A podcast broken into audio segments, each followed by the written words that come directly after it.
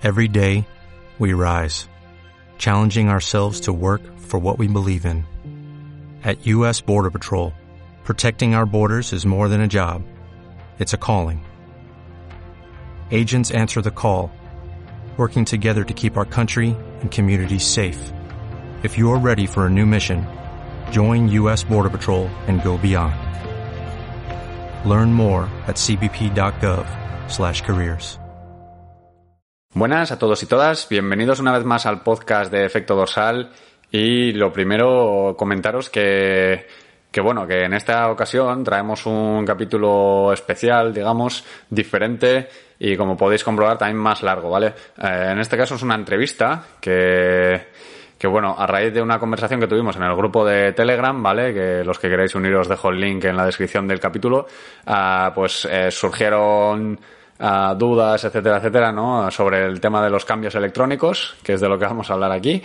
Y, bueno, tengo la suerte de conocer a, una persona ¿no? que trabaja en un taller de, bicicletas y que en su día me comentó pues una curiosidad sobre el SRAM ETAP, ¿vale? El SRAM Red, el tope de gama de SRAM y quería, pues bueno, ¿no? Preguntarle un poco sobre, sobre el tema. Entonces, en este caso, el capítulo va a ser una entrevista íntegra, tal cual.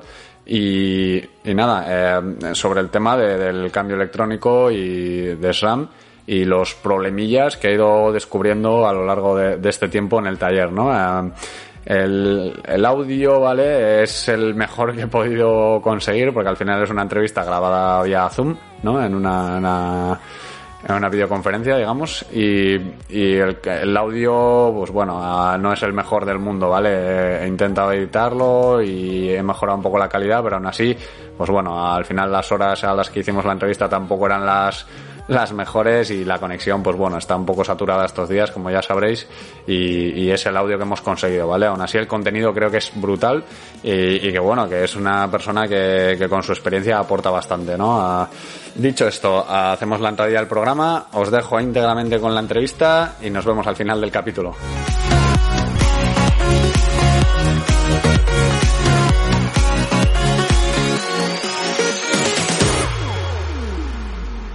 Vale, pues eh, os presento a, Igor Moreno, ¿vale? Eh, actualmente lleva la, tienda de Alchaga Cicloac en, en Erandio, en Alchaga, concretamente. Y, bueno, eh, lleva años trabajando en, un taller mecánico de bicis, ¿vale? tienda de bicis, siempre ha estado vinculado, su aita también está vinculado al mundo de las bicis. Y bueno, la experiencia pues es innumerable, ¿no? Lleva años con esto y ha visto de todo. Y en, en, este caso, en el grupo de, de, Telegram, comentaron el otro día un tema del electrónico de, de SRAM, ¿no? Y, y, yo recuerdo una vez que estuve hace poco en la tienda y, y me comentaste que había algo como para contar sobre SRAM.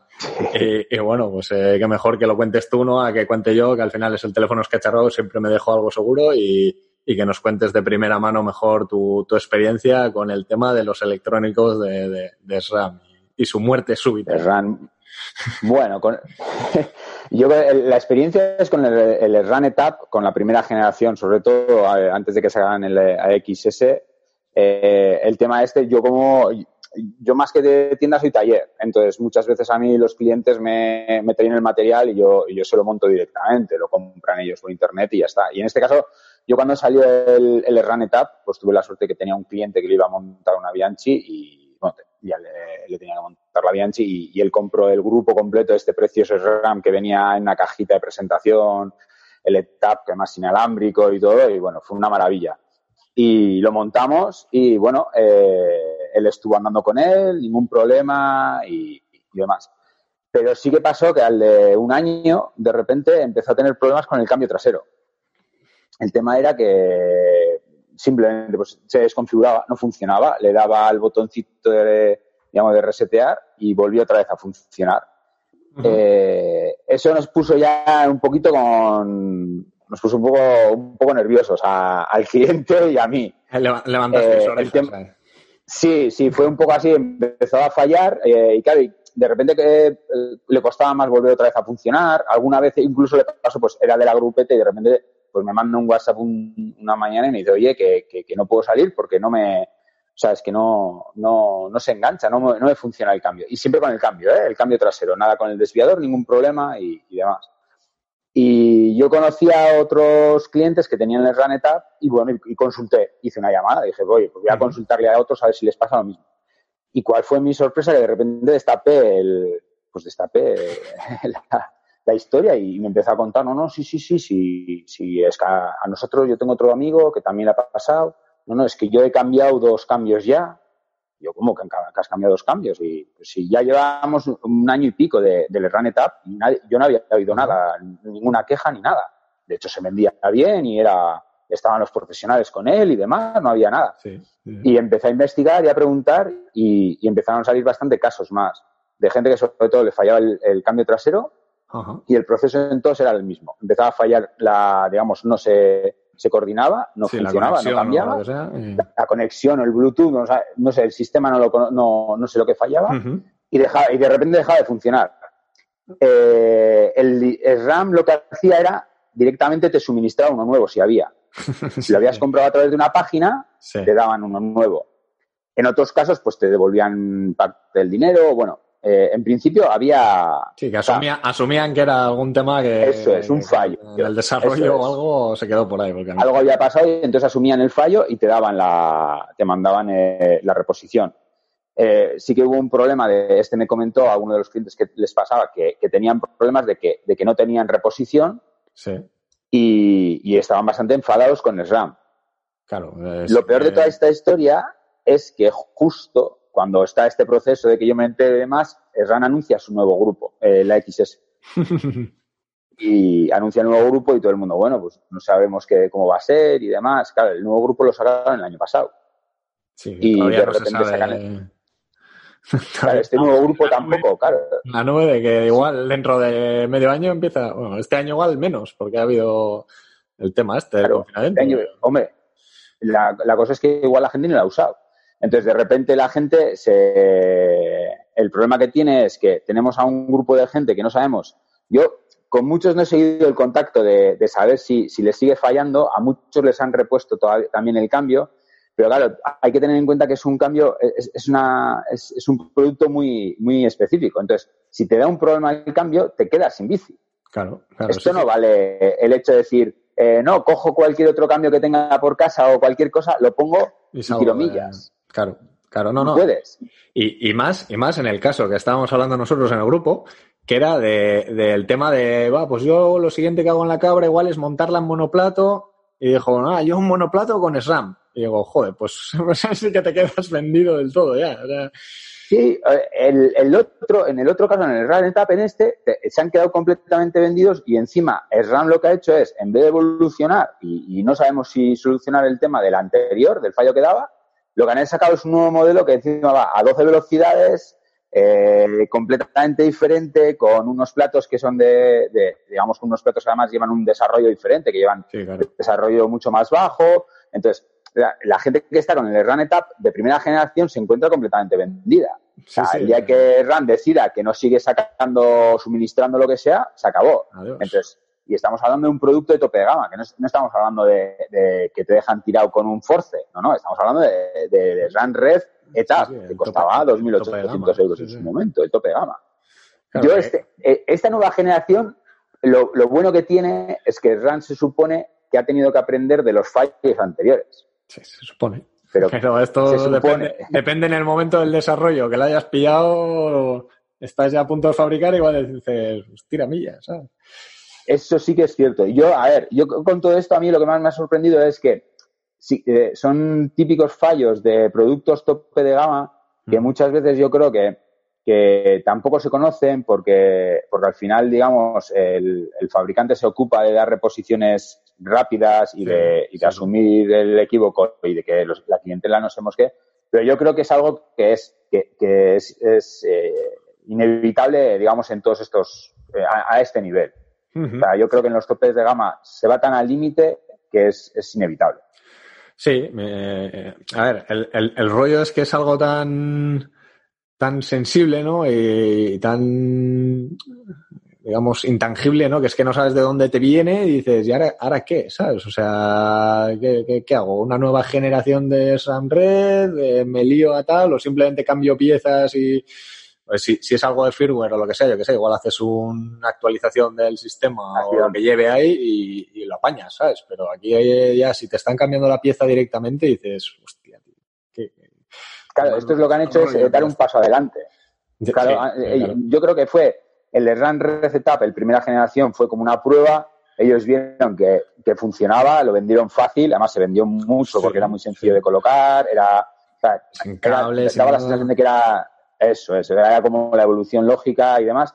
Pero claro, eh, a mí lo que, me lo que me ha sorprendido de RAN ha sido que el siguiente paso no ha sido, digamos, seguir intentando evolucionar ese sistema y mejorarlo o, o hacer algún tipo de cambio. No, no, ha sido un cambio completamente brusco. O sea, ha sido un paso eh, de gigante. Es decir, no, no, asumimos que vamos a las 12 velocidades, asumimos. Sí, pero con otro nombre, incluso. sí, sí, eso es. Pero además es una evolución eh, que, que va a todo, porque RAN eh, yo esto lo he hablado con poca gente porque sí que es cierto que muchas veces los cambios que hace no, no, no, los controlamos mucho porque siempre seguimos la línea que hace Shimano. Hmm. Pero claro, digamos que el cambio que ha hecho ha sido brutal. O sea, ha pasado de que todos sus componentes van a 12 velocidades hasta el force y entonces eh, es algo, o sea, un trastoque completo para todo el, mercado. Ahora mismo, la... ¿Mm? No, que no es, no es, no es, como Shimano, que, que, es lo típico que dicen, ¿no? Que si quieres comprarte el tope de gama, espera el año siguiente que, que el Tiagra, o sea, que el, que el Ultegra del año que viene es el Durace de este año, O sea, es como, con un año Sí, sí. En lo de Shimano todo el mundo lo conocemos y sabemos que, que el Durace, o sea, es, la evolución lógica es, bueno, el año que viene, eh, eh, si yo compro el Ultegra, estoy comprando el Durace del año, anterior eso es, igual con el, eh, año pasado, igual con algún, con un poco más de peso, pero, pero digamos con la evolución tecnológica del Durace. No, no, SRAM lo que ha hecho ha sido, eh, ha hecho una apuesta, con el AXS lo que ha decidido es, vamos a ir a las 12 velocidades, vamos a las 12 velocidades y encima a incentivar el monoplato, que ya he visto que hablaste hace poco de, en un podcast sobre él. Sí, a raíz de todo y esto. Encima, ¿eh? y, encima con un, en, un doble plato que cambia completamente la, la configuración, porque vamos a unos platos mucho más más pequeños y a un desarrollo completamente diferente. Entonces, eh, ¿cómo va? Yo, esto cuando salió en su momento, eh, hubo gente que me dijo, no, no, esto es RAN lo peta, esto va a ser lo suyo. Sí que es cierto que yo creía que este año iba a ser, digamos, cuando se iban a sentar y, de hecho había que ver las clásicas y demás de qué hacían los profesionales. Pero claro, con todo esto del coronavirus, o sea, ahora mismo no sabemos qué es lo que va a pasar, porque el cambio sí que es bastante brusco. Yo no sé si, si el año que viene estaremos todos pensando ya en las 12 velocidades.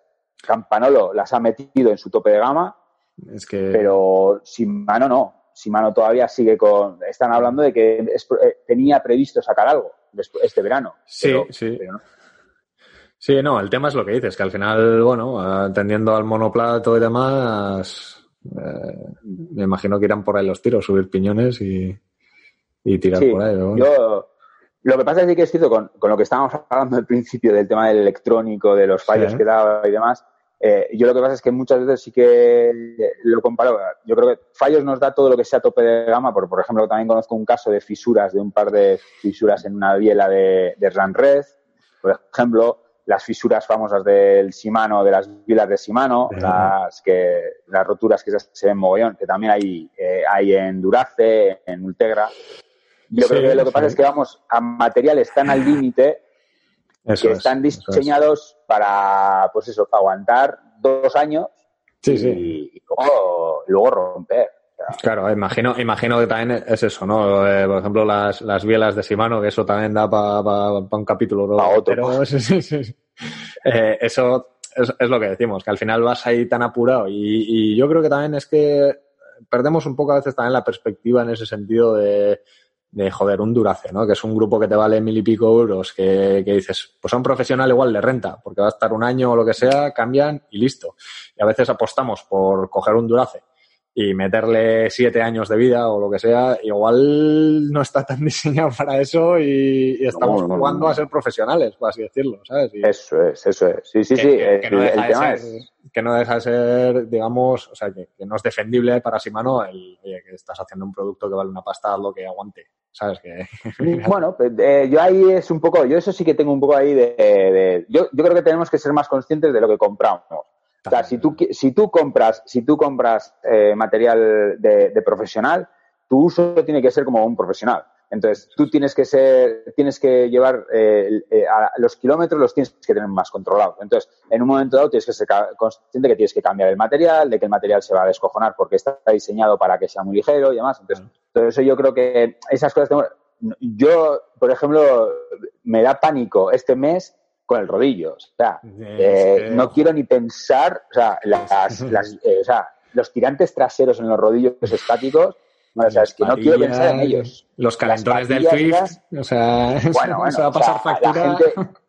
yo en mis grupos de WhatsApp ya, ya he avisado, oye, por favor, ni se os ocurra poneros de pies dando arreones, por favor, o sea, no, no, no lo hagáis, o sea, que vais a destrozar la bici. Luego, las sudadas, o sea, no quiero pensar en, en, las direcciones, cómo tienen que estar. o sea, las direcciones cuando volvamos a salir a la carretera, o sea, hay gente que no va a poder dar una curva. Es, lo que, es lo que tú dices, que al final tener un material, ojo, hay que ser consciente del material que tienes y de, y de que eso también lleva un mantenimiento, ojo. es que sí, mantenimiento. Tú, lo habrás visto, que, hay gente que se planta ahí con un pedalier que no ha tenido un gramo de grasa en toda su vida. O la gente esta de globo que les ves pasar a los pobres con la cadena que dices... Sí, que... Pero bueno, y, y cicloturistas que yo tengo clientes que te vienen y dicen, joder, es que se, me, ha roto el núcleo y me lo cambiaste hace tres meses. Y yo, hostias, es verdad, pues entonces eso hay que, hay que llamar al distribuidor porque esto no es aceptable. En tres meses no se puede joder un... Esto, ¿cuántos kilómetros has hecho? No, es que he hecho 5.000. ¿Cómo? No, no, no, a ver, perdona. O sea, ¿cuántos kilómetros has hecho al año? Entonces, hay, hay que medir un poco las cosas. Hay gente que hace unas kilometradas y al final estamos hablando que un usuario normal hace 4.000 kilómetros al año. Entonces, tú le puedes pedir a, a, la marca que trabaje sobre esos baremos. Ah, pero si tú te haces al año 18.000 kilómetros, 15.000 kilómetros, como está haciéndose la gente que veo en el Strava, eh, o sea, estamos hablando que tienes que cambiar al año mínimo tres cadenas. dos un juego de casetes. Sí, sí. ¿Cuánta gente lo cambia? Y, nadie. Y, con, su lubricación y sus historias, que es lo que te digo, que al final una cadena es, Sí, sí, no. Yo creo que le exigimos mucho al, al material. lo que pasa es que le exigimos mucho en un uso no, o sea, tenemos material de profesionales, de gente profesional muy al límite, o sea, tenemos material de Fórmula 1 que pretendemos utilizar eh, en un estilo, digamos, de gran fondo, o sea, no para hacer un gran premio, sino para, para hacer la compra. sí, todos los días, y entonces eso no puede ser, o sea, eso ahí es donde está. Y yo creo que con los con el, con el ETAP también en, hmm. eh, en parte yo creo que más que eso, lo que pasa es que creo que, el etapa ese fue una, primera evolución. sí, Hombre, y ojo, eh, que, para lo que es, a mí me parece un cambio de la hostia. O sea, quiero decir, al final, yo, por ejemplo, en mi caso, en mi caso personal, que tengo ahí una cabra, que es un cuadro que no está preparado para, para el ruteo interno de cable electrónico, para mí era una alternativa muy llamativa. Claro, o sea, al final le tienes ahí con la batería y es un inventazo, ¿no? Pero bueno, ya está pero hay que saber lo que ocurre. Y si vas a buscar un SRAM por ahí de segunda mano, ojo que, te puede salir, ¿no? Ojo, ojo que igual en tres meses te quedas sin cambio. ya te quedan ahí 300 kilómetros de recorrido y... ya está. Y al primer mes Pues, pues nada, Igor, tío, muchas gracias por tu experiencia y, muchas gracias a ti. Otro, otro día nos cuentas el tema de, las bielas de Shimano que Sí, sí, lo de las vidas y manos, sí. Además, en, el cambio en el RAM por lo menos era una cosa que, bueno, que te deja sin salir, pero con las bielas conozco además casos de gente que, que se ha dado la hostia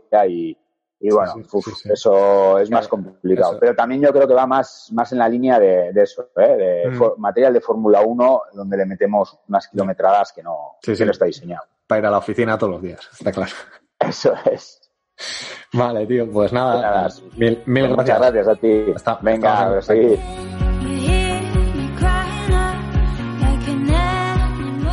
Bueno, pues esa era la, entrevista con, con Igor, eh, un tío que tiene bastante experiencia con esto de las bicis y que, y que, nos ha aportado yo creo que bastante información sobre, sobre el tema de los grupos electrónicos, ¿no? Por si tenemos que, que hacer alguna elección estos días. Este es el capítulo de hoy, ¿vale? Un poco más largo del habitual Y no me quiero despedir sin antes animaros a que le deis un like o compartáis este audio con, con alguien que sepáis que tiene un SRAM, ¿no? Para que, para que esté un poco en aviso.